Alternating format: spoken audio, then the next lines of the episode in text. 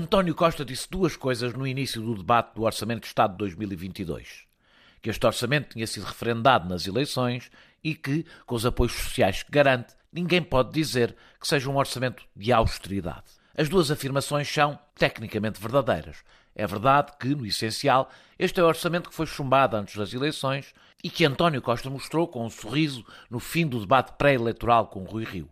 Com ele, conquistou uma maioria absoluta.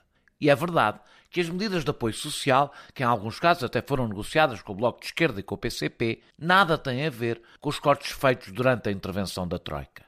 E, no entanto, a estas duas verdades técnicas correspondem duas mentiras políticas.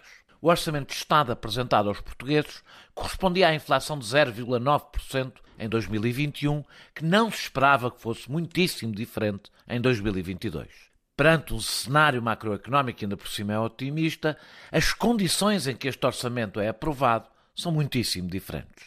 Passamos da manutenção do salário a uma redução substancial do salário. Ou seja, não é o mesmo orçamento. Como não é o mesmo orçamento quando a inflação come parte da dívida pública, resulta em mais receitas no IVA e não corresponde a uma atualização dos escalões do IRS, tudo com ganhos para o Estado ou, em sentido inverso, obrigar medidas fiscais para controlar o aumento dos combustíveis e levará ao aumento das taxas de juro muito brevemente. Com uma maioria absoluta, o governo tem toda a legitimidade para apresentar este orçamento sem sequer o negociar. Mas é uma falácia dizer que ele foi referendado numa realidade radicalmente diferente. Quanto à austeridade, as palavras são tão boas para revelar como para esconder. De tanto nos concentrarmos na palavra, ignoramos a realidade. A verdade é que os trabalhadores terão uma brutal perda de salário real. E esta perda tenderá a ser definitiva, como aconteceu na crise anterior, em que os funcionários públicos nunca recuperaram de uma queda de 13% do salário real desde 2010. Ao contrário do que disse Fernando atualizar os salários para acompanhar a inflação não leva a qualquer espiral inflacionista, quando a causa dessa inflação nada tem a ver com a procura interna, mas com a oferta externa.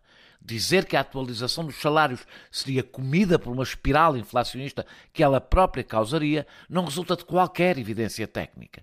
E já nem falo do indexante dos apoios sociais, que também fica na mesma, o que corresponde a uma redução de todos os apoios reais aos mais pobres. O que o governo quer é usar a redução drástica do salário real para reduzir custos e diminuir a procura, usando como instrumento para contrariar a inflação, o que é bem diferente. Antes de tudo, é inútil. É como tentar absorver uma mancha de óleo com uma cotonete, travar uma inundação com um pequeno dique. A origem desta inflação é externa e a pressão interna para a conter terá sempre uma eficácia marginal. E é injusta, sabendo-se que os aumentos salariais dos funcionários públicos são uma referência noutros setores, levará a que os trabalhadores sejam o primeiro para-choques contra a inflação. O lucro é poupado.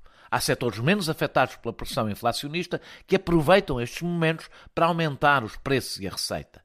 É por isso que o FMI defende um imposto temporário para empresas que aumentem muito os seus lucros no meio deste processo. Confiando no otimismo de Medina, teremos uma queda de salário real de 0,8% e um aumento da produtividade de 3,5% em 2022. Isto corresponde a uma perda do peso do trabalho no rendimento nacional de 4,3% a maior deste século, quase o dobro do que aconteceu em 2012, o pior ano de Passos Coelho. Uma transferência do trabalho para o capital que, crise após crise, se torna permanente. A imposição dessa transferência foi uma das estratégias da Troika. Com a descida dos salários reais, o governo vai, de facto, poupar dinheiro para as suas contas sempre às custas dos mesmos. O argumento é que as taxas de juros podem aumentar. Como sabemos, elas dependem sobretudo do que fizer o BCE. Foi graças a Mário Draghi e não a Passo ou Costa que as nossas taxas de juros caíram. Mas repete-se a estratégia do bom aluno, pondo os trabalhadores a pagar a aparência de contas certas. Podemos não chamar a isto de austeridade. Sendo diferentes as causas da crise, são diferentes as estratégias para pôr os de sempre a pagá-la. Mas a sua lógica e os argumentos são exatamente os mesmos.